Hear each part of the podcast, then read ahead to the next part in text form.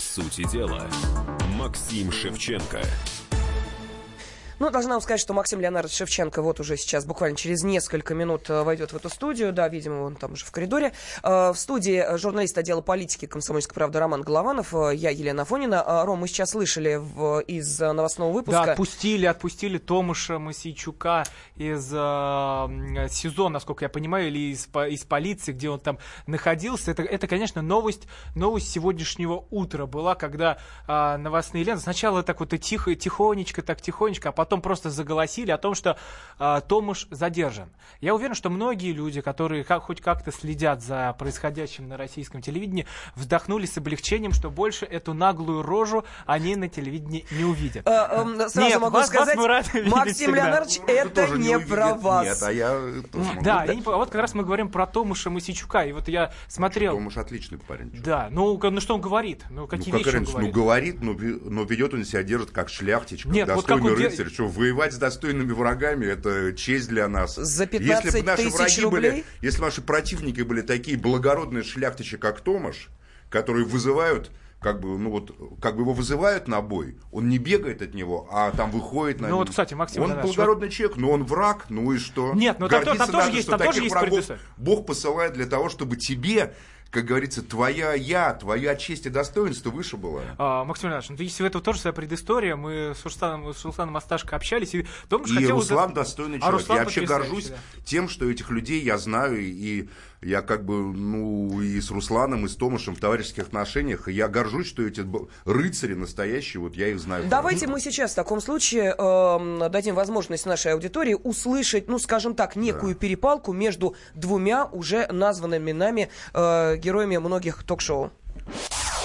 А, уважаемые товарищи, я как человек спокойный, если кто-то из вашей скамейки еще раз скажет, что мои предки были фашистами и воевали за фашизм, измените, но я подойду и морду набью. И плевать мне, что мне потом будет... Я скажу. В суды вы будете подавать. Ваши деды красные фашисты.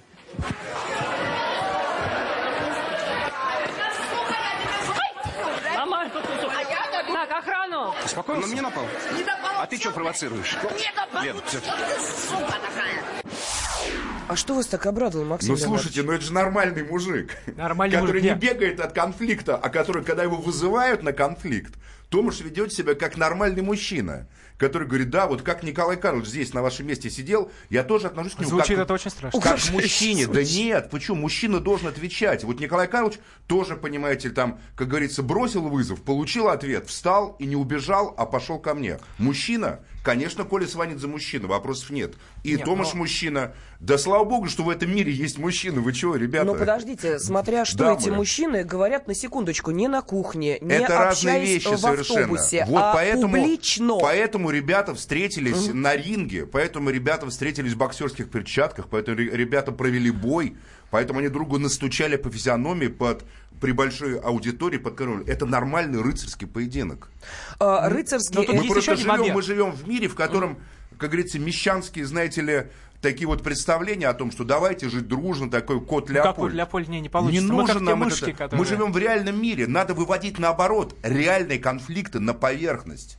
Хватит, закончилось время, когда мы все это топили под, э, понимаете ли, слоем такого киселя благодушия и благоглупости такой. Нет, мир полон реальных противоречий, реальных конфликтов. Так Нет, ну пусть ну... лучше нашими врагами будут вот такие, как Томаш, а не подлые твари, которые будут нам в лицо улыбаться, а за нашей спиной будут делать гадости против нас и нашей страны. Но, ну, Но если залезть, залезть в этот кисель он... половником, то покопаться. Там Томаш тоже, конечно, интересный персонаж. Ведь когда, Максим Леонидович, когда этот бой организовывался, Руслан э, рассказывал, что Томаш хотел все это сделать как коммерческую историю, там, найти спонсоров, все дела. Ну, его право, а что такое? Но в итоге вот у Руслана есть в этой истории уважаю больше, потому что он сделал все, чтобы из этой истории не было Я никакой уважаю и того, и другого. Коммерческая из нее все равно будет, потому что их ролик на...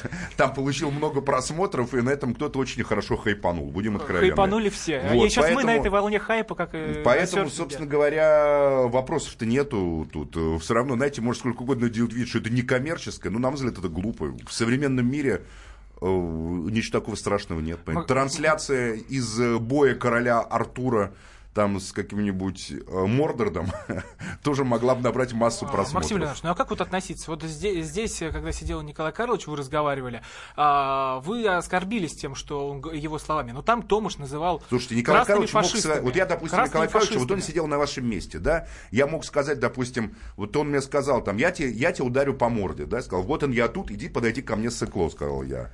Он мог бы в ответ мне сказать, руки об тебя марать неохота. И никто бы не дрался. Мы бы, по, там, говорится, щеки надули, побухтели бы, но потом, спустя какое-то время, помирились бы, наверное. Но он же встал, подошел, ударил. Я ответил, Вообще никаких претензий. Лично у меня к Коле никаких претензий нету.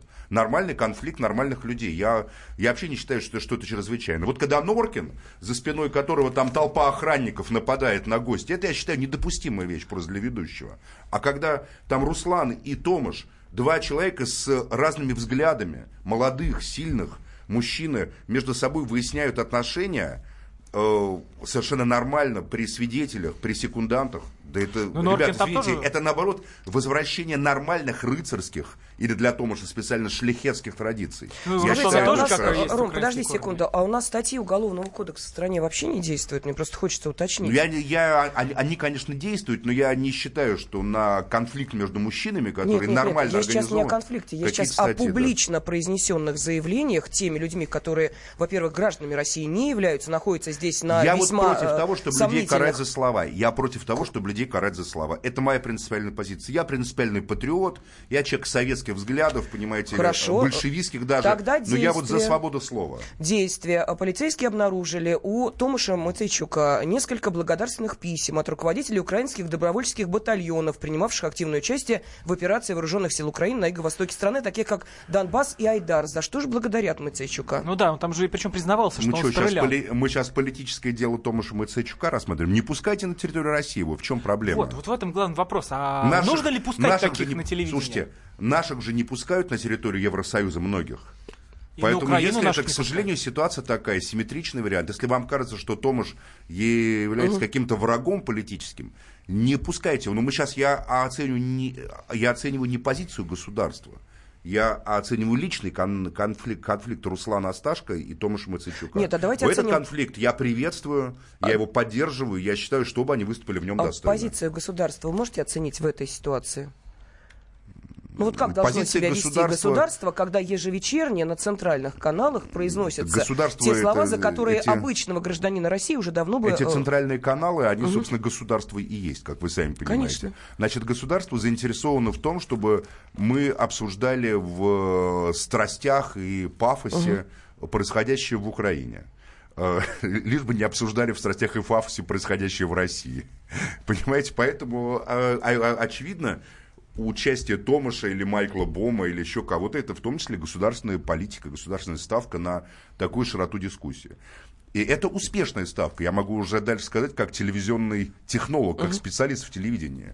Я считаю, что то, что изобрел Первый канал, Эрнст и Писарев, а это они изобрели, вот это вот ток-шоу, в котором день за днем воспроизводятся одни и те же персонажи. Это гениальное изобретение телевизионное. Фактически, вот я когда вел программы, у нас какая была проблема? Нам нужны были постоянно новые лица, потому что очень мало людей могут говорить что-то вменяемое. Но все хотят попасть на телевидение. А задача телевидения, при всем при том, это все-таки делать интересное шоу, рейтинговое шоу. И вот а, вдруг это, я думаю, пришло в голову Константину Львовичу, может, Андрею Андреевичу, я не, не знаю. Кто-то увидел, что сериалы-то люди вот многосерийные смотрят изо дня в день, в сериалах играют актеры, которые выдумывают Да. страсти. А почему бы нам не сделать ток-шоу, которое будет как сериал, с привычными экспертами, которых люди вот этих вот ненавидят, там, Майкла Бома или Мацейчука. Такой политический Точно, дом 2, точно. честно этих- говоря. это Санта-Барбара. гени- Это гениальное изобретение. Вы Наоборот. поймите, это, это нигде в мире, это, это абсолютно аутентичное изобретение Первого канала. Я считаю, что это просто вот новое слово в телевидении. Ток-шоу, которое идет с одними и тем же героем, зритель привыкает. Зритель знает, что сейчас вот выйдет злодей, понимаете, там Майкл Бом или Томаш Мацейчук. Сейчас вот выйдет какой-нибудь бандеровец, там этот лысый Кофтун, понимаете. Сейчас вот выйдет там патриот какой-нибудь, там армянин, в последнее время они у нас за патриотов все время, или там еще кто-нибудь. Понимаете, там Максим Шевченко выйдет. Все А Максим знают, Шевченко когда спрашивают. зритель, когда зритель уже, уже примерно знает сюжет, ему всегда интереснее смотреть, он не чувствует себя дураком. Потому что проблема старых ток-шоу была в том, что у нас приходят умные люди заново, и вот они говорят, и большинство зрителей думают, блин, вот какие же умные ребята, а мы Ну, тут сидим такие понимаем. валенки, и- а тут все понятно. Телевидение сделало шаг навстречу аудитории, и аудитория ответила высочайшими рейтингами. Да. У всех программ, вот тут то, что Тёма, значит, Шенин ведет, и, а, значит, э, значит, Анатолий там они вот ведут, да, и Катя, значит, Стриженова, высочайшие рейтинги, у пусть говорят, не пусть говорят, а это время, Время покажет. Высочайшие рейтинги. Ну и 60 это- минут тоже, как мы понимаем. и если была возможность, думаю, Константин Львович сделал бы по два. 60 минут, э, я не знаю, а вот... Ну там, по-моему, даже больше, чем у Соловьева. 60, я- 60 минут это все-таки уже э, э, как Ближе бы со- собезьянничали у Первого канала. Уж Первый это запустил «Время покажет». Первый, вот это изобретение Первого канала. Потом уже НТВ продублировала, такую же программу сделала там, там Россия. Но, ну, в общем, это открытие. И нигде в мире этого Ну, не а было. вот многие думали, что туда ходят те же Кофтуны, те же Бомы, чтобы отстоять свою позицию. А потом выясняется, что вот Ша- Шари там выложил, и мы расследовали, платят за это деньги. Одно другое, во-первых, не исключает. Там это раз. Потом я считаю, что, вы знаете, как странно. Вот я, допустим, человек левых взглядов. Я, допустим, считаю, что да, вот э, там, не знаю, капитализм это плохо, допустим. Хотя я так не считаю. Я считаю, что плохо это грабительский капитализм. Но кто критикует их люди, которые являются апологетами капитализма? Если люди тратят свою жизнь, время, прилетают, выступают, делают это, э, это регулярно, почему не платить за это деньги? Ну, вот я не пишут, знаю, я что, сам э, никогда не видел никаких денежных ведомостей, Кофтуна или кого-то еще. Наши Но журналисты я их считаю, что видели. это абсолютно э, нормально. Зайдите на сайт kp.ru, там Ну, я есть считаю, что раскладка. ничего да. страшного в этом А, нет. Вот смотрите, что пишут. Никакой гениальности, это от бедности. Просто нет других персонажей. Это не так. Это вот вы поверьте мне, как человеку, который 6 лет вел э, одно из самых рейтинговых э, ток-шоу политических на Первом канале. Персонажей много, но э, способность людей адекватно выступать в телевизионных э, форматах очень э, как бы вещь. Ну и вот еще вам реплика. Неприемлемо для большевика уважать человека, который погибших советских воинов при освобождении Польши считает красными Ну, наши фашистами. деды уважали фашистских солдат за их храбрость, но презирали за их идеологию. Поэтому что тут? Ч- э, Через э, две минуты мы продолжим. Оставайтесь с нами.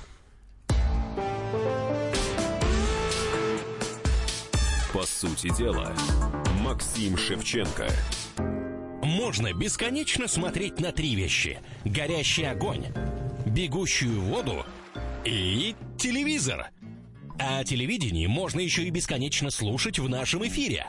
Потому что ведущие Егор Арефьев и Сергей Ефимов просто огонь. И никакой воды. Только главное, что стоит посмотреть, а чего лучше никогда не видеть. Программу «Глядя в телевизор» слушайте по средам с 8 вечера по московскому времени.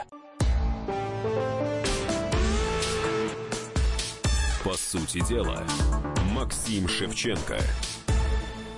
Руководитель Центра стратегических исследований религии и политики современного мира Максим Шевченко здесь у нас в студии и обещал с нами остаться еще на протяжении следующего часа, так что, И надеюсь, как обещание. настоящий мужчина, да, свое обещание исполнит. А, Максим Леонидович, хотели поговорить об Олимпиаде, ну вот еще, что называется, сегодня одна тема пришла в школе, мы так э, с вами обсуждали э, и Украину, и участие э, украинских, польских политологов у нас э, здесь на наших ток-шоу. Скажите, пожалуйста, вот э, вашу оценку хотелось бы узнать. Э, Сегодня пришло известие о том, что Европейский суд по правам человека решил, что права украинки Анны Синьковой, которая в 2010 гаж- году пожарила яичницу на вечном огне и была приговорена к условному наказанию, так вот, права ее были нарушены и присудили выплатить ей компенсацию в размере 4000 евро. А Большинством где это в голосов... Украине происходило, да? Нет, Европейский суд по правам нет, где она пожарила Э, Да, яичницу? в Киеве, в Киеве, на э, Вечном огне в 2010 году, в 2010 еще до всех событий. А, так вот, большинством голосов европейские судьи решили, что условное осуждение Синьковой по статье «Осквернение могил» нарушало ее право на свободу выражения в соответствии с европейскими конвенциями, но не противоречило национальному законодательству. То есть свободу выражения нарушило. Вот, вот право ущемили на Ну, свободу мне кажется, выражения. это абсурдное решение. Если бы госпожа Тинькова, допустим, развела костер на могиле неизвестного солдата в Париже, там есть мемориалы погибшим и в Первую мировую войну в каждом французском городе. и так далее. И французы достаточно бережно относятся к этим памятникам, они всегда чистые. Вот ездишь по французским городам, там стоит или какой-нибудь солдат, или орел такой, да, там и так далее. Есть, собственно говоря, на Елисейских полях могила, там, значит, арка триумфальная, Наполеон угу. там находится, то же самое, понимаете. Я думаю, что ее бы точно не простили бы французы за это. А получается, что могила советских солдат в можно Киеве. осквернять как угодно.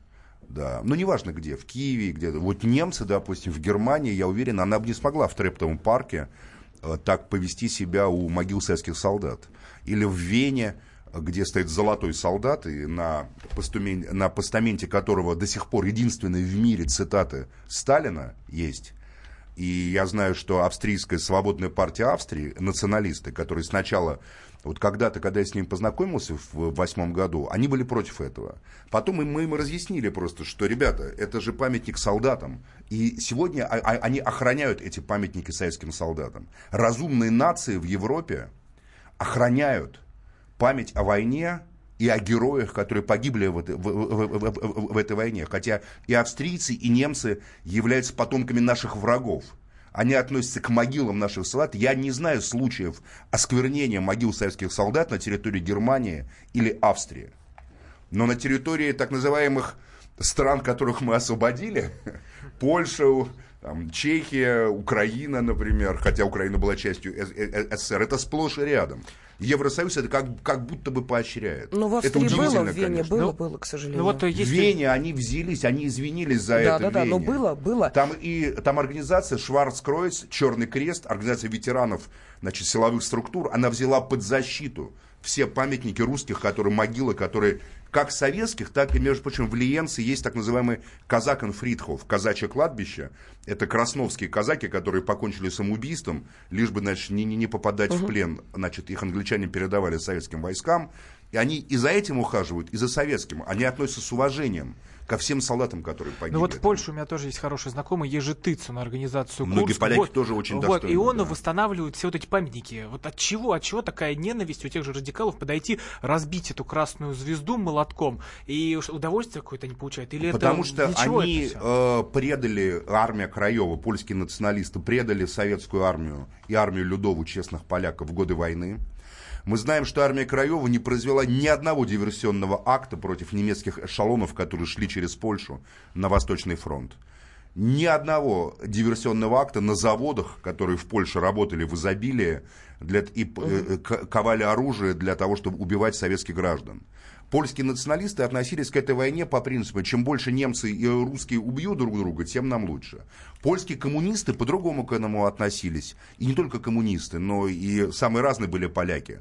А, а, а они сражались. Они сражались с немцами, но они сражались и с этой армией Краевой которые, и это было немало случаев, выдавали гестаповцам места расположения красных партизан армия Краева, которая формально была против немцев, сотрудничала с, с, значит, с немцами в плане борьбы общей с, э, значит, с красными партизанами. Плюс к этому, когда советская армия и армия Людова освобождала Польшу от фашизма, армия Краева фактически развернула террористическую деятельность и стреляла в спину нашим солдатам и офицерам. И поэтому, естественно, их э, проигравших войну, они проиграли войну, войну, После войны их изображали при попустительстве Москвы такими, знаете, героями, единственными национальными. Позволяли снимать все эти фильмы, там, «Канал» Анжи Вайды, или «Пепел и алмаз», такая трагическая судьба ар- армии Краева. Романтизировали их. Ничего романтичного в них нет, это смертельный враг был. Поэтому сегодня они, конечно, куражатся над теми, которым они проиграли при жизни. Они проиграли при жизни левым полякам. Полякам, которые встали на путь коммунистического тогда раз, развития. Вот, может быть, поляк и Томаш, боялись советскую армию очень Может, сильно. поляк Томаш Моисейчук на таком и вырос? А? Конечно. Но ну, Томаш, знаете... Томаш, я же сказал, Томаш враг. Но это благородный, достойный враг. Меня интересует следующее. Вот после такого решения, давайте вернемся все-таки к этому решению Европейского суда по правам человека. А, после этого решения, как вы считаете, а, граждане нашей страны, которые тоже совершали подобные нарушение. А, да, у нас это проходит по административке. Они что, тоже могут подавать свои иски в ЕСПЧ, понимая, что, смотрите-ка, оказывается, на вечном огне можно сосиски жарить. Это мое проявление отношения к вечному огню. Можно там, извините меня, над бомжами издеваться, бросая их в костер. Вот они тоже пойдут по этому же пути подачи заявления в ЕСПЧ. Как наше вы считаете? быдло, наше быдло, Да. а, а- а это быдло, люди, которые куражатся над могилами или над памятными знаками, посвященными погибшим, даже если они формально не лежат под этими э, значит, звездами с горящим пламенем. А, Это быдло. Я надеюсь, что, что наше быдло уже морально э, пере, переориентировалось. Перестало быть быдлом и стали хорошими мальчиками и девочками. Тем более, что мы знаем, что они реагировали сами, просили извинения и так далее. Если им совесть позволит, вот совесть позволит, пусть подают. Как говорится, мы не можем человека остановить в его грязных и гнусных поступках. Но я лично верю, что эти люди, эти там ребята, которые, ну, выпить может каждый, понимаете, каждый может, у каждого может переклинить, если ты молодой, тем более там так далее. Ну, да, ну, ему сказали, вот вам сказали, ребят, не надо, вы делали плохо. Многие из них это, по-моему, поняли. Может, э, вот то, что эта девочка упорно поперлась и из Киева, вот такой у них характер там, понимаете, у этих оранжевых в Киеве. А у нас э, люди, бывает, человек выпьет, покуражится, а, а потом думает, ой, что это я наделал-то, блин, это как это разгребать-то теперь? Вот я надеюсь, что, может, наши вот такие вот, хотелось бы их голоса услышать, как они Хорошо. теперь относятся. У нас остается несколько минут, ну давайте поговорим а, о том, о чем планировали, завершившаяся Олимпиада. Как мы это разгребать-то дальше будем? А я даже не, не, не знаю, она завершилась уже, я как не Ну, заметил наш Как-то вот снегопады заметил, мороза заметил, там выборы, выборы заметил. Я вот эту битву с немцами Там, в не 7 знаю, утра- события в Сирии заметил, а как-то... Да Олимпиаду я, нет? Я не смотрел вообще, честно И говоря. даже хоккей, и даже Ничего, я- фигуристы. я- Вы ее я- вычеркнули из своей жизни? Нет, вы, вы понимаете, может, я уже достиг такого возраста, да, когда меня вообще спорт не интересует. Изредка врать не буду, вот тут я готов признаться. Я посмотрю отдельные голы, которые забивает ЦСКА. Который пропускает ЦСКА, я голы смотреть не буду. Так как ЦСКА мало забивает, так как ЦСКА мало забивает в последнее время, то я, значит, очень редко смотрю в своем айпаде вот эти голы там. Потому что даже с этими югославами, по-моему, один только мяч забили в двух матчах.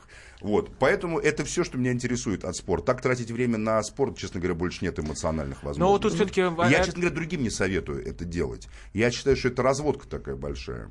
Да? Ну а тут с точки зрения Это- поли- это политической мне все кажется, следили. надо, надо было бойкотировать. Ни в коем случае не, не надо было туда посылать никаких спортсменов. Я, конечно, благодарен хоккеистам, что они выиграли. Но как-то победа над Германией в финале как-то немножко смазана, мне показалось. Вот так звучит. Потому что об- а обычно в финале бились там с американцами или Но чехами. мы американцев вынесли. Или канад... Значит, американцы были не те. Не те. Опять И канадцы заг- были не заговор- те, потому заговор что если бы были те канадцы и те американцы, которые на прошлых Олимпиадах выступали, вряд ли бы их вынесли. А, 6-0, я просто читал тоже этот за- заговор, прислали студентиков, вот наши Студентиков прислали, да. Я считаю, Но что это... на, на Олимпиаду вообще не надо было ехать. Да, Надо было компенсировать спортсменам э, их не поездку, там, выплатить им какие-то пенсии или там, не знаю, премии за готовность сражаться. Они все равно заработают эти деньги на Кубках мира там, и так далее, если, если они мастера. Но политический бойкот Олимпиады, это было бы крайне важное событие. Вот эти вот полумеры, попытки все-таки понравиться и участвовать в консенсусе таком мировых элит, как бы, таком либеральном, где ребята вот в таком глобальном коте Леопольде, да, это ошибка путинского, мне кажется, государства современного. Не надо пытаться понравиться Западу. Это не получится все равно. Жестко. Надо было жестко бойкотировать в ответ на это хамское отношение к спортсменам, хамское отношение с этими, э, значит, э, допингом. Все четко совершенно. Нет, все, мы не едем, бойкотируем, на, Оли- бойкотируем Олимпиаду. Поверьте, и ВАДА забегала бы, и Олимпийский комитет... За... Более того, не просто не едем, а не платим взносы еще. Вот так надо было бы. Да, ну давайте мы сейчас э, продолжим общение с Максимом Шевченко буквально через 10 минут. По сути дела, Максим Шевченко. Здравствуйте, друзья! Это новая программа на радио «Комсомольская правда», которая называется «Подзарядка». С вами Вероника Борисенкова. И Сергей Краснов. Подзарядка – это заряд самой необходимой информации для того, чтобы начать новый день вместе с нами. Мы работаем по будням с 7 до 11 по московскому времени. На подзарядку становись.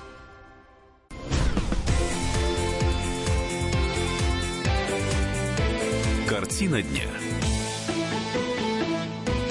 Всем доброго вечера. Мы продолжаем в прямом эфире радиостанции «Комсомольская правда» обсуждение самых значимых тем и событий сегодняшнего дня в студии Андрей Баранов.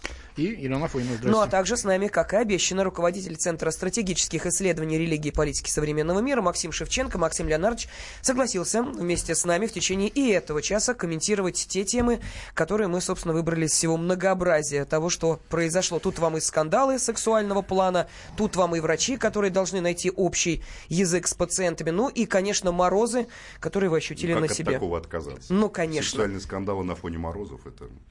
Это, это, по-российски. Это только в нашей стране едят мороженое, когда на улице минус 30. Да. Картина дня.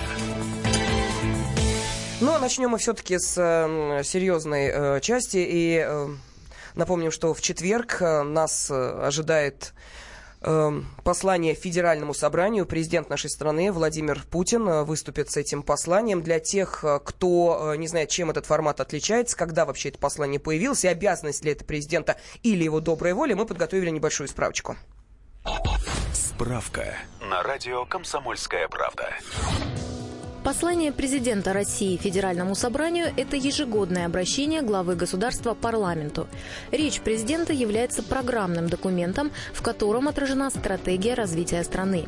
Президент затрагивает и политические, и экономические вопросы, а также предложения для законопроектов. Хотя с правовой точки зрения послание само по себе не является нормативным правовым актом и не обладает юридической силой. Оглашение послания обычно занимает около часа. Первое послание президента Российской Федерации Бориса Ельцина Федеральному собранию об укреплении российского государства было оглашено 24 февраля 1994 года. Президент России Владимир Путин впервые выступил с посланием 8 июля 2000 года. А с 2012 года послание Федеральному собранию традиционно стало оглашаться в декабре. Ну вот, насколько мы понимаем, сейчас звучат голоса о том, что надо было бы перенести послание Федеральному собранию, о том, что это может быть расценено как э, предвыборная агитация и ну, прочее. это же отчет за год, и, собственно говоря, об этом президент обязан это сделать, да, по существующему порядку. А, другое дело, что там будут наверняка содержаться и прогнозы, и предложения по дальнейшей работе, а, но одно без другого не бывает, так что в этом плане в этом плане, так сказать, переносить э, послание на после выборов, мне кажется, было бы неверно. Как вы считаете, Максим Леонидович? Ну, я считаю, что так как Путин пока еще не выступил с политической программой предвыборной, uh-huh. мы ничего не знаем, собственно говоря, о том, что он хочет, э, что он видит и что он планирует в стране после победы своей возможной. Мы все знаем только, что он такой великий и такой божественный Путин, которому не обязательно рассказывать народу о своих планах. И от его имени будут выступать его аватары – там, очевидно, доверенные лица.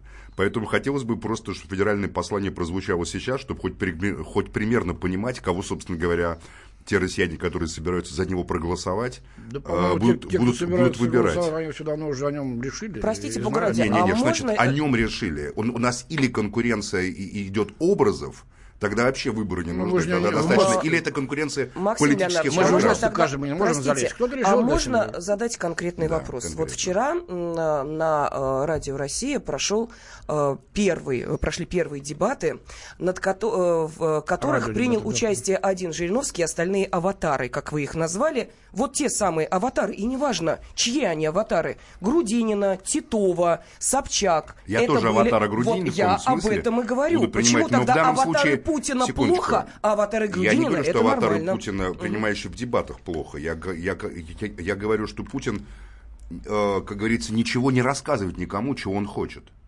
Вот вы что-нибудь слышали про программу Путина? Вот у Грудинина есть 20 шагов. Какие шаги у Путина? Расскажите мне. Да послушай, ну, по-моему, давным-давно все уже все Значит, давным-давно. А майские Путин 99-го. Какой Путин сейчас у нас избирается? Да каждый Путин, образца, Путин образца 99-го года, 2004-го, 2012-го. Это разные Путины. Я думаю, что Путин... С разными взглядами, разными программами.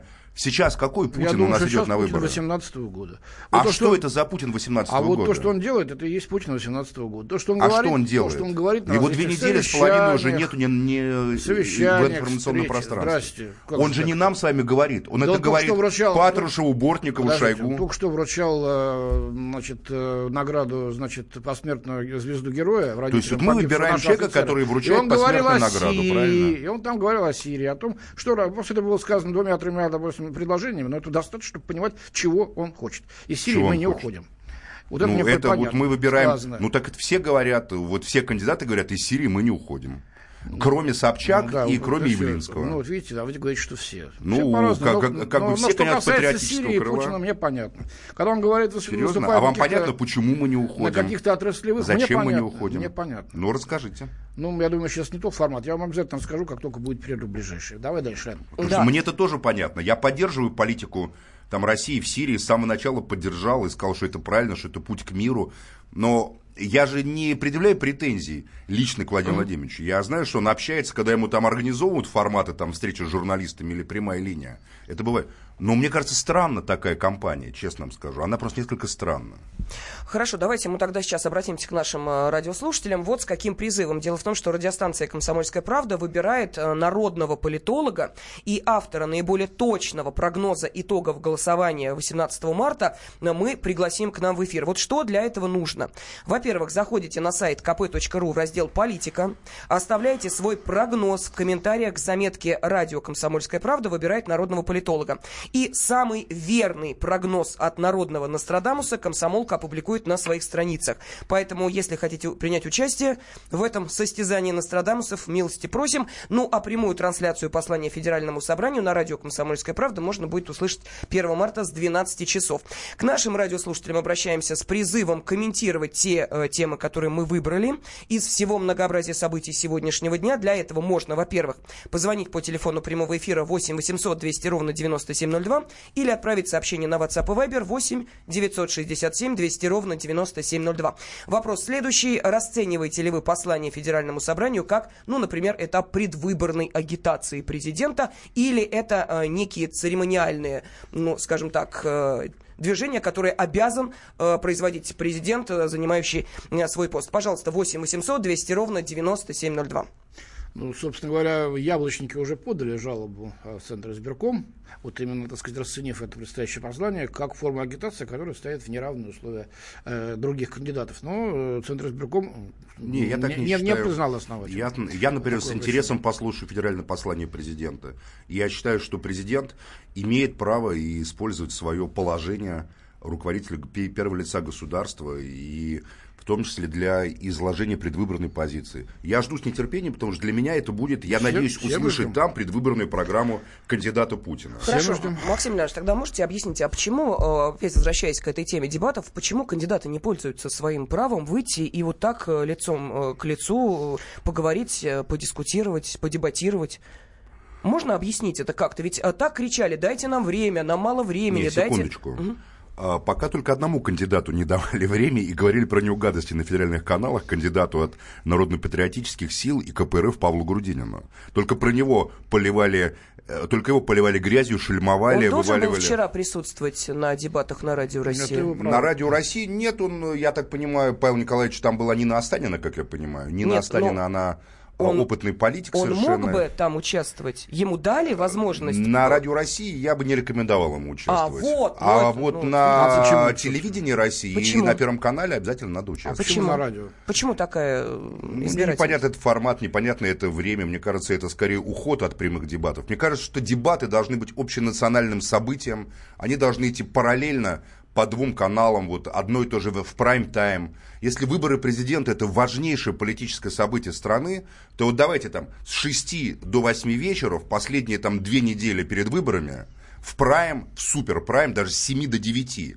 идут дебаты, как это было во Франции на президентских выборах, извините, когда вся страна смотрела за этими дебатами. Чем мы прячем наши дебаты, то они утром идут куда-то, понимаете, то еще куда-то мы, мы- их у нас запрятывают. Вот мне, смотрите. мне кажется, это попытка спрятать политику от народа, она повернется против государства. Но, как интересно, получается, президент, который не участвует в этих дебатах, говорит, ребята, вперед, у вас есть площадка, есть время, доносите до избирателей все, что вы Пусть считаете тогда не блокируют нужным. в Ютьюбе, допустим, ролики. Ведь Хорошо. они в Ютьюбе Вернемся. сразу...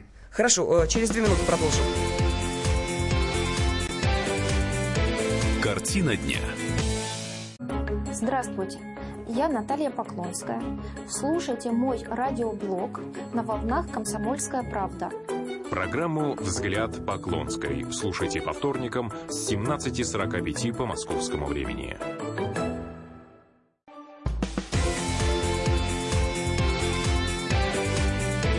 Картина дня.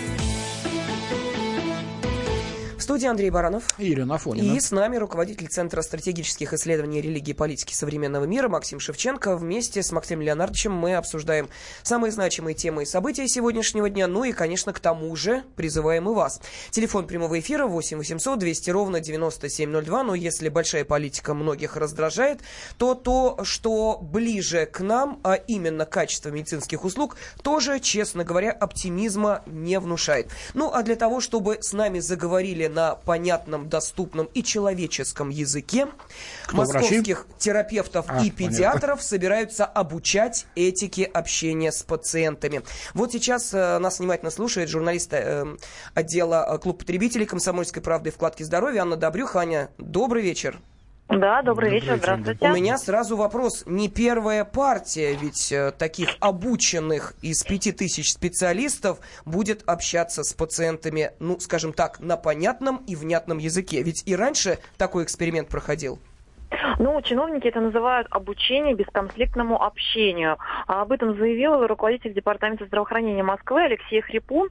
И а, он сказал о том, что в прошлом году в Москве около пяти тысяч медработников прошли вот такие курсы обучения. Проводит их Центр корпоративного развития того самого Департамента здравоохранения Москвы. Так. И, и эм, эти курсы сколько они длятся-то? Они большие, серьезные, А, или так на- галочку на- поставить? На самом деле курсы достаточно оперативно проходят. А, Как сообщил Алексей Хрипун, обучение длится от 9 до 16 часов всего лишь. А, И в этом году а, ожидается, что до лета еще около 5 тысяч а, специалистов, врачей, терапевтов и педиатров пройдут вот такое обучение. Но нужно сказать, как действительно упомянула Лена, у нас довольно часто пациенты как раз жалуются на то, что не могут найти общий язык с врачом, причем именно в государственных, муниципальных поликлиниках. И как раз всегда все говорят о том, что в коммерческих клиниках один из главных плюсов это вот такое общение, доброжелательное отношение медиков. И, кстати говоря, в ЦИОМ а, проводят регулярно у нас опросы, и вот там а, люди, пациенты говорят, что а, отношения с врачами именно в государственных муниципальных поликлиниках они бы охарактеризовали словами недовольство и безразличие Знаешь, Аня, персонала. если, если быть честным, я вот такую сейчас штуку скажу, не знаю, согласишься нет, это ведь не неумение беседовать с людьми, а не желание. И тут хоть, хоть 116 часов Слушайте, обучай, а как, нормати- как они будут. Простите, через Андрей Михайлович, а нормативы и стандарты, которые установили э, для э, медработников, когда на... Ань, сколько на э, одного пациента времени отводится? Какое там поговорить? Особенно Ну, если да, это, простите, э, пациент, ну, скажем так, не молодой и приходит порой просто для того, чтобы рассказать о своих бедах, хворях и болячках. Ну, какие там э, могут быть разговоры задушевные? Так сколько там на одного пациента норма? А, Там есть э, ра- разные, в зависимости от специализации врача, ну, скажем, у терапевта и у гинеколога они могут быть разные, но что-то в среднем порядка 20-30 минут. Но, ребят, мы, когда выясняли в Минздрав по поводу этих нормативов, они все время подчеркивают, что это рекомендуемые, то есть, что эти нормативы, они не для того, чтобы врач строго в них укладывался, а для того, чтобы, например, могла понять поликлиника с учетом количества и потока пациентов, сколько им нужно иметь врачей и так далее. То, что это скорее для организаторов здравоохранения, а что врачи, ну, вот как уверяет сам Минздрав, ни в коем случае не ограничивают. То есть, если нужно на этого человека час, пусть, пожалуйста, час. Если нужно 15 минут закрыть больничный лист, то 15. То есть, вот так. Ну, это хорошо, но все равно, если вра- врач не хочет э, проявить большее внимание, да, и большую душевность э, к пациенту, он этого не будет делать. Обучай его, не обучай, мне кажется. А потом, Аня, а как проверить, собственно, э, действенность этого обучения? Нет, ты права. Вот это главный вопрос, который, собственно, у всех возникает. Но журналисты в первую очередь. Алексей Хрипун этого не прояснил. Но, конечно же, да. То есть какая система проверки? Ну, мы, например, знаем, что, не знаю, там в различных банках коммерческих, вот вас обслужил оператор, и вам там предлагается на кнопочку нажать там зеленый смайлик, Да-да-да-да-да. красный, если Мгм. недовольны, да. Такого в поликлиниках московских, насколько я знаю, на сегодня нет. Но, кстати говоря, такой интересный момент, вот довольно символично. Ровно год назад, 28 февраля 2017 а, мы, ну, я сама писала а, материал для комсомолки о том, что была несколько похожая инициатива, когда предложила а, общество, э, Российское общество врачей, предложило в России ввести экзамены на милосердие для будущих медиков. То есть тогда тоже озаботились отношениями между врачами и пациентами. То, что говорит Андрей, да, что какая-то определенная черствость, там, недовольство и так далее. Вот тогда предлагали вообще на первом этапе, еще при поступлении в медвуз, устраивать специальный тест на милосердие. Ну а пока наши э, слушатели сейчас просто криком кричат по поводу и нормативов. Вот, например, детский офтальмолог норматив 12 минут нам написали. Вот еще сообщение от Зинаиды. Куда трубить? СОС, больные не могут вызвать на дом врача. Часами звоним в колл-центр, ответа нет. Так что тут не до общения со врачом. А,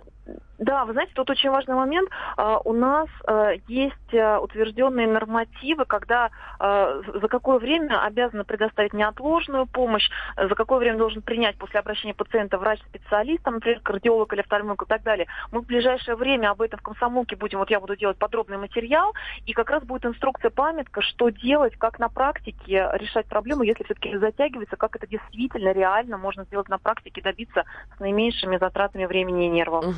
Ну что ж, спасибо огромное. Журналист э, отдела клуб потребителей «Комсомольской правды» и вкладки «Здоровье» в «Комсомолке» Анна Добрюха была сейчас с нами на связи. И вопрос нашим слушателям. Вам-то чего в поликлиниках не хватает? Душевного человеческого общения или квалифицированной помощи? Или просто поликлиник самих не хватает? Вот это, пожалуй, да. 8 Ну, всё, 800 после 200 укрепления. ровно 9702, телефон прямого эфира. Ну и у школе с нами Максим Леонидович. Уж простите, не только о политике будем сегодня вас пытать и мучить, но и вот таких житейских проблем. Это самое важное, это, самое, это и есть настоящая политика, по большому счету. Ну и как, по вашему мнению, то, что э, врачи будут э, доброжелательны к пациентам, это исправит ситуацию? Ведь действительно многим надо даже не болячки свои э, вылечить, а просто поговорить по душам, рассказать, как плохо, где болит, что ноет. Поговорили, вроде как на душе спокойнее стало. А у меня тогда вопрос. А врач, который будет доброжелательно, сможет диагноз поставить? Мне, честно говоря, пусть бы врач на меня даже матерился и ругался, и говорил мне, что ты тут расселся, и хватит ныть, но при этом, если бы он мне правильно поставил диагноз и прописал бы верное как бы, лечение, меня бы это гораздо больше устроило, чем добряк э, в очках так на носу, такой айболит, который говорит, все будет хорошо, не волнуйтесь. Все будет отлично. Ну, в Это идеале- не важно, мы все умрем все равно. В Ну, идеале, поедьте. конечно, совместить э, два этих Ну, в качества, идеале да? И- и, вежливость. профессионализм и вежливость. Вот Вежливость, и знаете, внимание. да, но в частности, может быть, какие-то этические, ну, вообще есть клятва Гиппократа, я не знаю, что они выдумывают. Клятву Гиппократа отменил кто-то? Я знаю, все студенты медицинских вузов дают, дают эту клятву, если мне память. Вы знаете, Максим Леонидович, э, когда я последний раз э, имела неудовольствие посетить государственное подобное учреждение, на мою реплику о клятве Гиппократа мне было сказано, за такие деньги идите сами и лечите. И это верно, потому что врачи получают нищенские зарплаты. Абсолютно, и я считаю, что это просто преступлением перед страной. То, сколько получают врачи, несмотря на все вот эти вот нацпроекты здравоохранения, на обещание Голиковой, на обещание этой, как она, министра вот- образования Скворцова, по-моему. А вот нам пишут, Васильева. на- нам пишут, Да. клятву отменили. Я не знаю. Клятву не- отменили? Неужели, неужели это так? Наряду с э, клятвой коммуниста отменили клятву отменили? Гиппократа. Каким законом ее отменили? Не что знаю. вышло Ну, не знаю. распоряжение? Это же клятва носила моральный характер такой. Вот как бы человек Ну, брался, была, да. человек брался за то, чтобы получать доступ к телу и к жизни другого человека, и подразумевалось, что он дает нам честное слово, руководствуясь когда-то древним, значит, словом Да, в какой великого врача Гиппократа, да. что он дает честное слово, да в какой бы дом я ни зашел, да, я да, не да. буду причинять вреда пациенту. Правда ведь, Да, да? да, да, да. Вот, поэтому, мне кажется, может актуализировать клятву Гиппократа, там тоже подразумевается, что врач не обязательно должен быть вежливый или невежливый, там подразумевается, что он должен быть врачом. навреди. Не навреди, прежде всего. Мила из Краснодара, да, дозвонилась. Сейчас, риту- ритуального агентства нам в поликлиниках не хватает. Вот, да, можно сразу при выходе виртуальное агентство. А, Мила, мы слушаем вас. Добрый вечер, здравствуйте. Вам добрый вечер. Ну, насчет ритуальных агентств, по-моему, конечно, перегнули немножечко. Ну, черный юмор, да. Ну, это наш слушатель. А, слушатель мы. попросил извинения за черный юмор. Сколько? Да. А, Мил, что вы скажете? Вот э, чего вам в поликлиниках не хватает? И человеческое общение или самое главное, зачем вы идете в поликлинику? Нам не хватает самих поликлиник. О, золотые слова. Там дышать нечем, потому что народу много, а врачей мало. У нас все поликлиники советское время строились в цокольных первых этажах пятиэтажек. И вот с тех пор они не расширялись, и весь народ наш бедный, несчастный. Но он же растет, и вот и микрорайоны прибавляются. В три раза увеличился наш район, а поликлиника осталась та же. Причем рядом сдается вот стройчастники, да, сдают там в аренду площадя, там огромные пустующие стоят под магазины. Ну, хоть бы, как говорится, одна собака почесалась из наших депутатов, догадалась, чтобы передали ну, как-то договорились бы. Мил, скажите, пожалуйста, а вы... Голос э, народа. За, Отличный, может быть, правильный. ознакомились с градостроительным планом? Таково имеется. Сколько должно быть э, подобных социально значимых учреждений на определенную площадь э, района? Они должны быть? Это обязанность... Почему наши радиослушатели должны с этими планами знакомиться? Люди должны жить а если заболевают, получать медицинскую помощь. Мы вообще не должны знать ничего про эти депутатские ну, вот пока мы здесь планы. дискутировали, вы не дали Миле возможность ответа. Мила, извините, ради бога, Мила, подходит дорогая, время не болейте, перерыва. Да, но да. не болейте, пожалуйста. Да, ну а мы продолжаем через 4 минуты.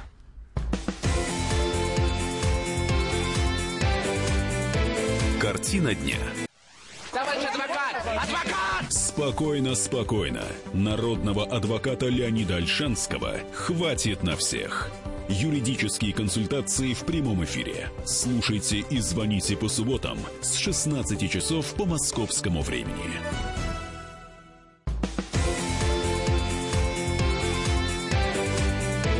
Картина дня.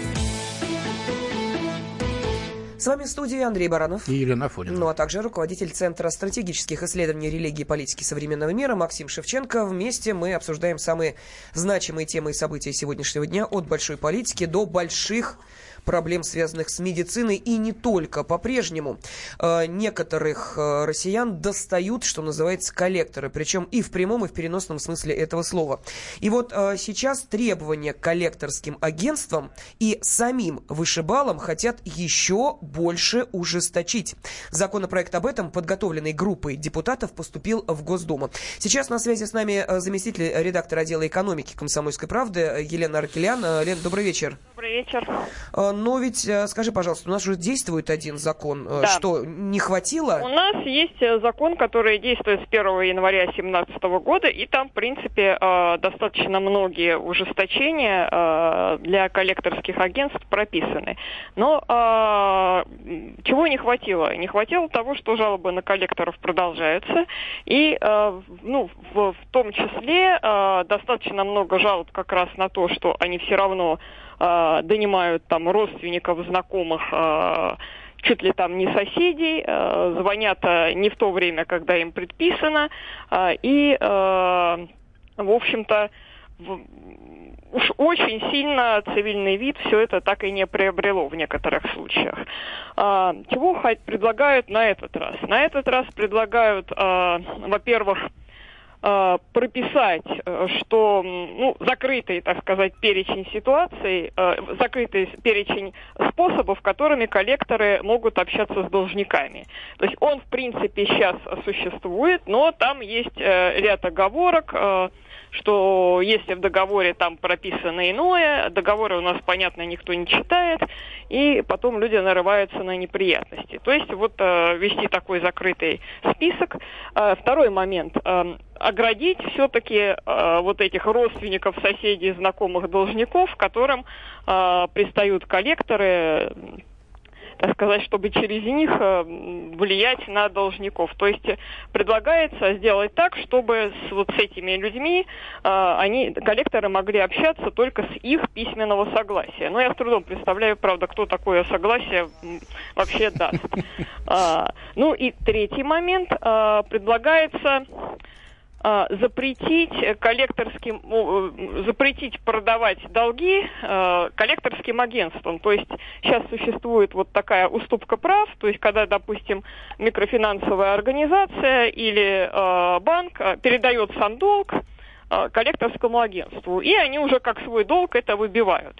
А, и вот это вот предлагается запретить. Коллекторы должны работать только там по агентскому или какому-то другому договору, а э, продавать долги можно только, допустим, другим банкам или э, то есть финансовым кредитным организациям.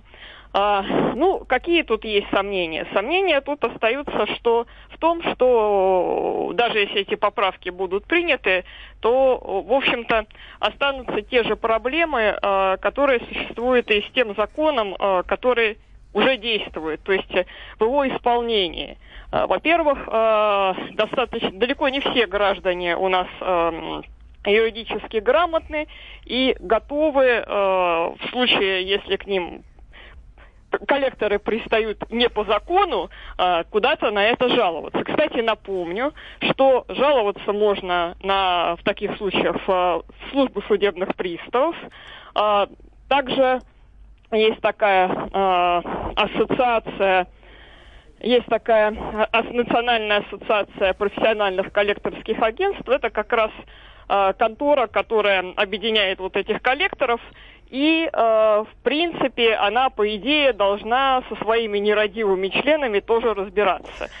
Лен, я прошу прощения, ага. вот э, приходят э, вопросы от наших радиослушателей. Вот в частности, э, нам пишет Наталья, что реально много ошибочных звонков, чего проще прислать почтой все претензии, опять же, документ, который можно оспорить или принять к сведению. Почему нельзя все претензии отправлять по адресу, который есть в банке, а не просто звонить непонятно кому? Ну, это вопрос к коллекторам, собственно говоря, это одна из главных, наверное, к ним претензий, что они постоянно звонят, донимают, так сказать, тех, кого надо, и тех, кого не надо. И, кстати, вот по тому закону, который уже э, действует, э, такие звонки-то на самом деле ограничены. Угу. И они, э, то есть они, во-первых, не могут звонить ночью, и они э, есть требования и к количеству звонков, то есть не более раза в день, э, не более двух раз в неделю, ну и так далее. Вот, то есть, э, если вас донимают там звонками каждые полчаса, вот с этим можно сразу уже смело э, жаловаться судебным приставам, что э, у вас донимают не по закону. Понятно. Спасибо огромное. Заместитель редактора отдела экономики «Комсомольской правды» Елена Аркелян сейчас растолковала нам, что еще э, хотят э, предложить депутаты Госдумы для того, чтобы э, коллекторские агентства э, не доставали должников. Ну, как мы поняли, очень много зависит от нас самих. Значит, не надо бояться или, так сказать, э, думать, что лучше пусть останется так, как есть, обращаться в соответствующие инстанции. Какие вот Лена Ракелян сейчас нам сказала. Да, но не надо бояться, а еще дай денег. Вот я думаю, это основные принципы, которыми руководствуется героиня следующего сюжета Настя Рыбка. Но я думаю, что э, те, кто не очень знаком с этой э, дамой, э, хотя в последнее время, по-моему, шуму столько, что сложно остаться в стороне от ее похождений, изменений. Тем не менее, все-таки напомним, э, что э, она же Настя Вашукевич э, задержана э, в Таиланде вместе со своим другом, коучем и прочее, прочее. Коуч это тренер, а не просто тренер, а секс-тренер. Да. Его зовут Алекс Лесли. Так вот, находятся ну, а они сейчас... Если не Алекс Лесли, это хорошо. Да, то... Это... Ки... Ну, да, на самом деле он не Алекс Лесли, а Кирилл, как его... Не да неважно. Ну, какая разница, знаете, да. Алексей, Максим Горький тоже Алексей Пешков еще. Ну, то, нет, ну, понимаешь, Максим Горький, это Горький, да, да. Такие романы писал, а тут, знаете ли, такое пишут. И так. вот, э, находясь, собственно, сейчас в несколько э, некомфортном положении, поскольку вменяется им работа на территории Таиланда без, соответственно, на то разрешения, э, они эм, не где-нибудь, понимаете ли, а находясь в полицейском автомобиле, который, видимо, перевозил их, собственно, из одного места в другое, умудрились выйти в социальные сети вот с таким заявлением. Я готова за помощь э, от американских спецслужб и за гарантию моей безопасности предоставить нужную информацию Америке, либо Европе, либо той стране, которая сможет выкупить меня из тайской тюрьмы. Передайте, пожалуйста, это и распространите по максимуму. Расскажи, как попала ты в тайскую тюрьму, это очень странная а, тема. В тайской тюрьме, а, в тайскую тюрьму мы попали а, просто, к нам на тренинг пришли люди, потом Интерпол завез нас в полицию ко дней. Сегодня, типа, мы должны, мы заплатили залог за то, чтобы выйти, но нас никто не выпустил, потому что сказали, что Как только вышли, как, как только вышли, вышли, мы сразу попали в иммиграционную тюрьму. Иммиграционная тюрьма сказала, что они с судом не имеют никакого друг на друга воздействия. То есть суд Э, и решение суда, и иммиграционная служба. Это типа разные вещи. И потом мы выходили, и наши люди нам сказали, что э, заплатили, ну, перебили, получается, наш залог, и поэтому мы сейчас никуда не Говорят, что кто-то из консульства российского там зашел, заплатил. Да, да, денег у нас больше нет на залоге, нам предлагают там по 500 тысяч бат за залог, за выход, но у нас нет денег больше таких. Ну вот видите, смелости хватило, денег нет. А как же, собственно, э, те самые олигархи, которым были оказаны э, те самые дорогостоящие секс-услуги? А, так, ну, но ведь она что хотела сдать здесь почему-то она об этом не сказала, однако, видимо, каким-то еще другим образом просочилась информация о том, что она хотела сдать американцам а, Трампа и его советника Манафорта. Она, она готова рассказать все, что знает о значит, связях их с русскими. Ну, что сказать, ну, эти ребята вызывают уважение. Лично. Да, вот так развести, как бы развести они, всех. Да. Как бы не трусят и не уходят от э, ну, достаточно угрожающих им угу. событий, которые на них могут обрушиться, а идут навстречу, поднимая ставки как говорится, они уже играют в банк практически. Да, но, тем не менее, вот сейчас нас слушает специальный корреспондент комсомольской правды Дина Карпицкая, которая общалась с самой Настей Рыбкой. Э, Дин, я приветствую тебя, здравствуй. Да, здравствуйте. Общалась, но, к сожалению, не сегодня. У нее сегодня, конечно же, никакой возможности ни с кем общаться нет. Как сами слышали, они там попали в водоворот вот этих вот э, тюрем тайских, из одной в другую их перевозили. И вот этот самый кусочек, да, текста, который она успела сказать таким эмоциональным тоном, вот как раз был, пока она уехала из одного места в другое, из одной тюрьмы в другую. Что там произошло? Их изначально арестовали за организацию незаконных вот этих секс-тренингов. Незаконные были тем, что они не уведомили тайские власти, что они проводят какой-то бизнес, не отчисляли налоги, не получили разрешение на работу. То есть это нарушение миграционной политики. Их сегодня выкупили их друзья за каждого из э, арестованных, как было 10 человек, заплатили по 100 тысяч бат.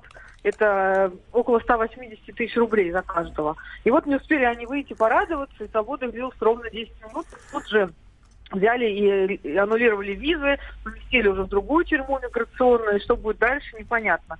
Также известно, что Настя заболела в тюрьме, там нет кровати, она сидит на полу практически, вот э, в чем мать родила. Слушай, ну я не привыкать к такому состоянию. Не, ну давайте, подождите секундочку, давайте. Ну, судя по там, Ничего тем плохого. фотографиям, Настя которые Рыбка, она публикует, Настя ей Рыбка, не привыкать обнаженной ну, натурой это да, блистать, но не поэтому... в тайской тюрьме. Настя Рыбка ничего плохого не делала. Давайте вот сразу зафиксируем. Потому что я вот не понимаю, какие претензии могут быть к девушке, что она гуляет с богатым олигархом, катается на яхте и занимается сексом. Так поступают, э, не, не знаю, 60% женщин и на все этой об этом рассказывают, да? Ну, какая, ну кто-то подругам, ну, наверное, рассказывает, а кто-то нет, а что такого-то? Подругам ради бога. Господи, вон она Ясмин, Но не понимаете, возлюбленная Генри Миллера, целые романы написала эротические о своей любови с ним. Там э- э- Эммануэль Арсан Так, книгу ну, написала понятно. Эммануэль. Давайте Чё послушаем, дальше? что там дальше. Да, Кстати, Дин. кстати, в Таиланде А, ну, действие общем, Эммануэль происходит. в Таиланде в ужасных условиях. Чудовищно Тюрьма просто, там. Да, там тюрьмы и наши русские тюрьмы не хвалят, но там говорят еще хуже. И вот просто буквально она говорит о том, что если меня найдете живой, вот американские спецслужбы, европейские, пожалуйста, спасайте. Но у меня вопрос следующий, который я пыталась выяснить и пытаюсь до сих пор. Насколько я знаю, Настя и- и Алекс Лесли, он же Александр Кириллов, они Александр граждане Кириллов, да. Белоруссии. Да. И вот они все время говорят про то, что они боятся депортации в России, что их тут грохнут. Ну, это я прям цитирую. Но э, ведь по, по идее-то их должны в Белоруссию депортировать. Конечно, в в Минск. Россию. Она сама из? Бобруйска. Да, она из Бобруйска, он из Витебска. То есть и, у них, в общем, смотрите, у них паспорта Белоруссии, да? Непонятный момент, потому что вчера я общалась с консульством нашим российским в Таиланде, и они комментировали события и сообщили, что их уведомили, что задержали граждан России. Ну, Ну, может вот- быть, и для Таиланда, что Россия, что Беларусь одно и то же. Ну, это не совсем так. Хорошо. Знаете, когда они Витю Бута выдавали американцам, ты, ты- понимаете, понимаете, эти тайцы те еще подонки, прямо скажем. Хорошо, давайте сейчас уйдем на небольшой перерыв. Картина дня. Здравствуйте, я Андрей Норкин. Я Юлия Норкина. Как вы думаете, что можно успеть за 120 минут? Добраться до работы. Посмотреть один футбольный матч, Нарастить реснички. пролистать новые фотки друзей в соцсетях. Или просто поспать. А можно за эти 120 минут оказаться в курсе ключевых событий страны и мира. Если, конечно, это 120 минут на радио «Комсомольская правда». Программу Андрея и Юлии Норкиных «120 минут» слушайте по понедельникам, вторникам и средам средам с 18 часов по московскому времени.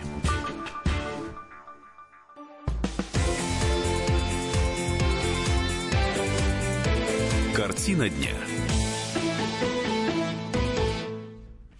Мы продолжаем в прямом эфире радиостанции «Комсомольская правда» обсуждать самые значимые темы и события уходящего дня в студии Андрей Баранов. И Елена Фодина. И руководитель Центра стратегических исследований религии и политики современного мира Максим Шевченко. Максим Леонардович, переходим к той теме, которая для вас сегодня, наверное, оказалась самой актуальной, потому что из-за нее вы на полчаса опоздали в наш эфир. Я сейчас ни э, на что не намекаю, просто это данность. Я Погода, опоздал, у меня природа. машина, Вот, не- вот, всё вот, морозы, морозы, э, которые свалились, собственно, на наши с вами э, тела, э, э, головы и дороги, как-то заставили москвичей несколько поволноваться. Не только москвичей, но и жителей всей центральной России, поскольку вот у нас был зарегистрирован этой ночью температурный рекорд за весь год. Почти минус э, 30 градусов. Вот не видели-то, господи. Я тоже, мне кажется, Я Россия помню, без да, морозов это вообще какая-то через зиму Италия, 30 понимаете, градусов морозы бывают, недолго, конечно, но бывает, и ничего такого. Не-не, мне кажется, мороз это отлично. 27. Так, я помню, 43 было в с 80, по-моему, в в 72 году, по-моему, яблони все у нас Было померзли. в Новый год 79-го, что ли, года, когда... И 79 год, когда яблони лоп- померзли. все, Лопались да. здесь трубы, Да. и дежурная бригада в новогоднюю ночь работала. Мы нация, которая зимой живет в морозе, летом живет в тепле. Так Мы закаляемся раньше. как сталь. Теперь морозы, которые пришли Я, к мне нам на вообще исходе хорошо, зимы. я люблю холода. Вот я честно говорю, я зимой себя чувствую отлично. Я понимаю, все женщины любят тепло, там море, весну, а я вот не скрываю, я мне люблю тоже, мороз. Мне тоже. Я э, без шапки гуляю, Мороз я гораздо раскрываю- лучше, чем жара, тем более городская да, жара. Мозги в мороз работают хорошо, в мороз все отлично. Хорошо, давайте тогда э, советы тем, кого э, подобные температуры не радуют. Я имею в виду автомобилистов, которые не смогли завести свои автомобили. Как, э, Не смог, собственно... да, бывает. Да, вот обозреватель «Комсомольской правды», автообозреватель Кирилл Бревдо вам в помощь. Кирилл, добрый вечер. Добрый вечер. Добрый, вечер. Ну, что упустил Максим Леонардович? Что произошло с его автомобилем и с автомобилем, может быть, многих жителей центральной части России? А, Ну, собственно, проблема с э, запуском м- автомобиля в мороз это такая, в общем, известная проблема. Вот сколько существует автомобилей, столько существует эта, по- э, эта задача завести машину зимой. Понятно, что а, э, вообще э, любая холодная температура, отрицательная температура для автомобиля стресс. И это и переход через ноль, это и тем более а, особенно а, действительно низкие температуры. Но а, если, например, э, в условиях там э, в Сибири, да, где привыкли к тому, что зимой бывает холодно, у нас э, зачастую к этому относятся немножко ну, спокойнее, и а, когда действительно ударяют морозы, оказываются не готовы. Поэтому э, что говорить? А, на самом деле э, задача, идея хорошего запуска машины зимой, это, ну, на самом деле, превентивная такая история. То есть машина изначально должна быть в хорошем состоянии. То есть, а, если м, сибиряк знает, что а, у него не очень хороший аккумулятор, и он его поменяет заблаговременно, то, например, москвич, он как бы не сильно озабочен этой проблемой. А машина заводится, там небольшие, небольшой минус, минус 5, минус 10. Машина нормально заводится, хотя аккумулятор уже может быть не совсем здоров. А когда температура понижается еще больше, тут все болячки выскакивают наружу, и машина перестает заводиться. Ну вот такая судьба происходит. Мгм. А, ну, в таком случае, вот нам пишут, а, например, в Якутии народ на ночь не выключает двигатели. Это спасение от э, проблемы? Да, это спасение. Да. Дизель. Так это Для разори- дизеля это спасение. Разоришься на, на топливе это. Ну, для дизель там он переводится на такой режим, да, это будет где-то литр, наверное, за ночь уйдет. А? Кирилл, как, спасение? А, да, я знаю, что действительно в условиях крайнего севера грузовики а, здесь в зимний период вообще не, не глушат, и они работают всю зиму. Это нормальная история. да. А как для двигателя? Это не слишком большая нагрузка? Ну, для тех двигателей, которые, э, скажем так, э, нуждаются в том, чтобы работать все время, то есть это какие- какие-то промышленные да, моторы, ну, там, не знаю, КАМАЗы, да, например, условно говоря, они, в принципе, спокойно переносят работу на холостом ходу. Другое дело, что, э, например, тот же дизель, он э, на холостом ходу практически не греется. И тут э, задача уже скорее не в том, чтобы создать комфортные условия, потому что действительно тепло начинает от мотора идти только на ходу. Здесь задача э, просто не потерять вот то, что мотор работает. Кирилл, Ну, должен скажите, быть. Бога ради, у меня вот такой вопрос. Э, Проходя не так э, давно мимо одной автостоянки, я э, увидела автомобиль, э, который скорее э, напоминает сугроб. То есть я понимаю, что вот прошли снегопады, его э, этот автомобиль не заводили с того времени. Вот уже пусть стоит, оттаивает или надежда еще есть завести в ближайшее время? Э, не, ну понятно, что если машина простояла месяц, э, а если у нее еще какая-нибудь сигнализация работала, то, э, разумеется, от аккумулятора там уже ничего не осталось. А не факт, что вообще он живой. А, попробовать в любом случае стоит, потому что, ну, по-хорошему, вообще машину надо выгуливать раз в неделю, даже если вы ей не пользуетесь. Но, опять-таки, если машина стоит и напоминает собой более сугроб, нежели автомобиль, это не повод э, отказываться от него вообще. Ну, то есть в любом случае есть способы его завести. Там пусть это будет э, через замену аккумулятора в крайнем случае, да, если родной аккумулятор уже того. Но в любом случае ее можно э, реанимировать, она будет, ну, то есть э, главное ее завести. Если получится ее завести, то, ну, в крайнем случае, на эвакуатор, сервис, э, в теплый бокс, где ее отогреют, а, там, при, при Знаете, в преддверии 8 марта могу сказать, что это и женщин касается. Вот вы нас только заведите. Спасибо. Автообозреватель «Комсомольской правды» Кирилл Бревдо был сейчас на связи с нашей студией. Ну, а удастся ли нам ощутить весеннее тепло или все-таки морозы не будут отступать? Э, с этим вопросом мы обращаемся к главному специалисту Московского метеобюро Татьяне Поздняковой. Следующие выходные останутся морозными, но уже менее холодные, чем то, что мы вот будем переживать сегодня, завтра и послезавтра. Последние февраля будут самыми холодными в году, потому что мы ожидаем, что в Москве будет порядка 22-23 градусов, а по области до 29 и дневная температура около минус 13 градусов. То есть это низко очень. А к выходным температура повысится градусов на 5 и за счет дневной температуры, и за счет ночной температуры. Температура повысится, это действительно так. Но погода более облачная и более ветреная. Поэтому при ветре нам будет казаться, что совсем на улице не стало теплее. Вот так вот прогнозы от э, главного специалиста Московского метеобюро Татьяны Поздняковой. Пока тепла нам не сулят. Но зато надеюсь, что довольно комфортная и теплая обстановка была у нас в этой студии. Благодарю нашего уважаемого гостя, руководитель Центра стратегических исследований религии и политики современного мира Максим Шевченко был с нами. Максим Леонидович. Да. Да, пожалуйста. спасибо вам. Пожалуйста.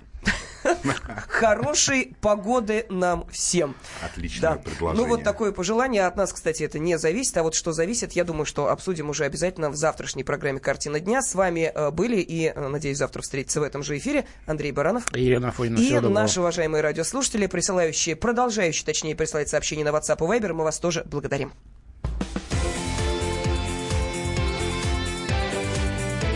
Картина дня. Будьте всегда в курсе событий. Установите на свой смартфон приложение «Радио Комсомольская правда». Слушайте в любой точке мира. Актуальные новости, эксклюзивные интервью, профессиональные комментарии. Доступны версии для iOS и Android. «Радио Комсомольская правда».